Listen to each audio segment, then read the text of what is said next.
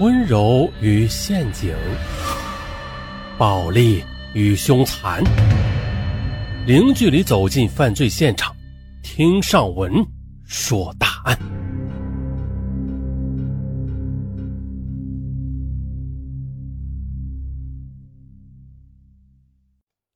二零一五年的一天，安徽合肥市北郊的一家铜业公司里传出机器轰鸣声，早起的工人陆续的开始工作。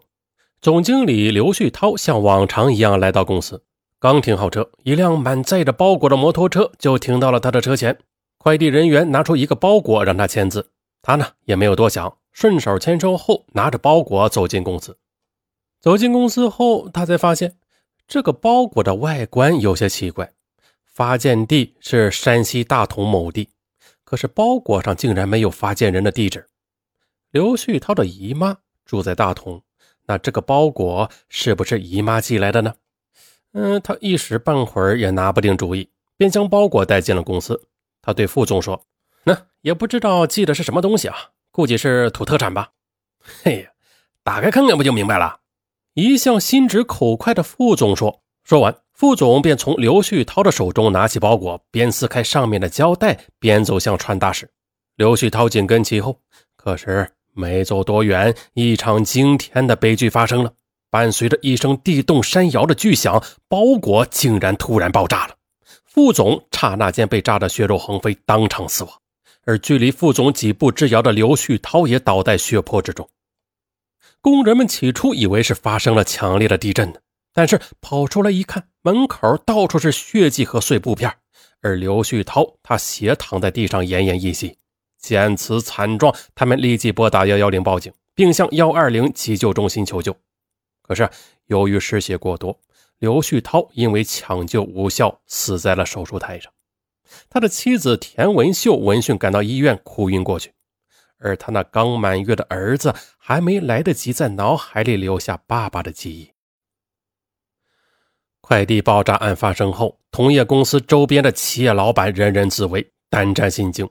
市公安机关迅速成立专案组，并且很快的从刘旭涛的妻子田文秀那里了解到一条重要的线索：几天前，刘旭涛在家里曾收到过四捆用于给死人上坟用的黄表纸。当时他并没有引起警觉，只是发了几句牢骚，随手便扔了出去。警方在调查中还了解到，这个刘旭涛与前妻秦山有很多年的感情纠葛。种种证明表明啊，这个秦山就是这起案件的犯罪嫌疑人。警方迅速布控，将秦山和另外两名凶手抓获归案。果然，经审讯得知，这起震惊全市的快递爆炸案，竟然是秦山一手策划，并雇佣两名爆破工人所为。今年四十四岁的秦山和刘旭涛同是合肥市仁和镇人。秦山呢是仁和镇客运站的售票员，模样是清秀俊俏，做事也是干练泼辣。而刘旭涛原是仁和镇计生站的干部，他为人沉稳厚道，性情也是温和谦逊。两个人呢是经媒人撮合结合为夫妇的。亲友们羡慕不已，认为他们都有铁饭碗，性格呢又互补，应该能过上快乐的幸福生活。很快的，第二年春天，他们的女儿刘丽降生了。女儿的到来给他们的生活带来了欢乐，更是给刘旭涛无穷的动力。为了给女儿一个好的生活环境，在二零零二年，刘旭涛毅然辞职下海，在仁和镇承包了一家菜市场。凭着他聪明灵活的大脑，没过多久就把采石场的生意做的那是风生水起。也就是在这时，他发现了这个铜业生意有很大的市场潜力。当时经营铜业生意的人还不多，而市场对刚刚兴起的同业需求量又特别大。刘旭涛毅然出资注册了自己的同业公司，凭着他精明的经营头脑，很快的就把生意做的那是有声有色。后来。由于业务繁忙，无暇经营采石场，刘旭涛便将采石场以极低的价格让给秦山的弟弟秦强。可是事业上的顺利并没有给刘旭涛带来好的心情，反而让他的烦恼与日俱增起来。事情是这样的：家里有钱之后，秦山就辞去了工作，整天不是打麻将就是花钱购物，而且啊，每次购物都要刘旭涛开车送他到市里去。哎，刚开始的时候啊，这个刘旭涛还处处的迁就他，只要能抽出时间就不扫他的兴。可是随着公司的生意越做越红火，刘旭涛也就越发忙碌起来，他根本就没有时间，也抽不出时间送妻子去城里购物了。他以为妻子会理解他呢。可是没想到，妻子却以此为借口，经常的和他吵架。一天，刘旭涛与一个大客户相约下午去他公司验货，而上午妻子来到公司，死缠烂打，非要丈夫亲自开车送她去买衣服。哎呀，无奈之下，刘旭涛只好开车将其送往室内，连午饭都顾不上吃，饿着肚子又迅速的赶回公司。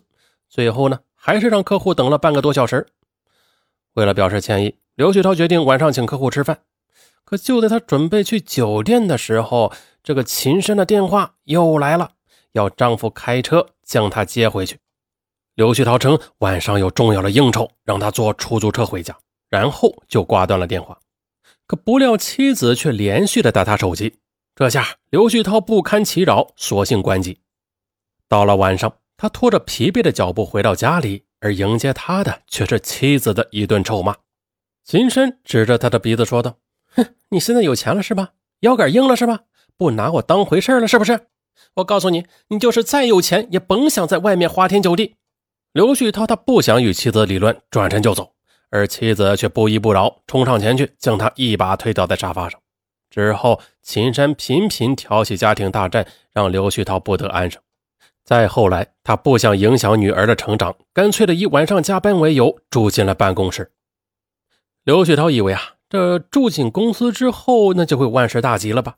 可是没过几天，秦山就气冲冲的赶到了公司，拽着他就骂：“好啊，你这没良心的，把我们母女俩留在家里，你自己却跑在外面逍遥自在。”工人们见状，连忙上前劝阻，而秦山却不分青红皂白，将工人们纷纷骂退。刘旭涛不想再这样闹下去了，那跟着他回到家里，痛定思痛，他一咬牙。提出了离婚，秦深以为啊刘旭涛说的是气话，便脱口而出：“行，离就离，你以为我稀罕你吗？不过我得先给你讲清楚，离婚是你先提出来的，那这家里还有公司的东西，你一样也不能拿走。”秦山的心里那是乐滋滋的，他以为刘旭涛就算是舍得这个家，也不会舍得他辛苦创办的公司，而哪知啊刘旭涛急于摆脱这个旱气，他斩钉截铁地说：“哦。”我什么都不要，这下你该满意了吧？二零零七年，秦山与刘旭涛的婚姻终于画上了句号。同样的，好强的秦山，他纵有一万个不愿意，也拉不下面子求刘旭涛，最后不得不在离婚协议上签了字。最后，刘旭涛净身出户，把生意红火的同业公司和几乎所有的家产都留给了秦山，女儿跟着秦山。离婚后，刘海涛一身轻松，精神焕发。可是冷静下来的时候，他一想，他又替前妻担心了起来。秦山他不懂同业的生产和经营，那会不会将生意给做砸了？再就是啊，从感情上说，这个同业公司是他辛辛苦苦做起来的，他不忍心眼睁睁地看着他败落。于是，刘旭涛主动地找到了秦山，表达了自己想帮他经营同业公司。不收取一分钱报酬的愿望，而秦山却一口回绝了。他说：“离婚了，我不愿意和你再有任何瓜葛。”其实啊，他担心的是刘旭涛另有企图。刘旭涛连住的地方都没有了，他只好回到父母身边，等待时机再次创业。他意识到，想要快速致富，那最简单的路子还是开同业公司，因为啊，这是他最熟悉的行业。亲戚朋友们都知道刘旭涛的人品和他在这方面的非凡才干，便都纷纷解囊相助。刘旭涛很快的就筹集了五十万元的启动资金，准备大干一场。在选厂址的时候，刘旭涛颇费了一番脑筋，思来想去，最后他决定了将厂址选在前妻那家同业公司的旁边。他对秦山的经营能力放心不下，那两个厂子挨着，他还可以随时了解那边的情况，也好有个照应。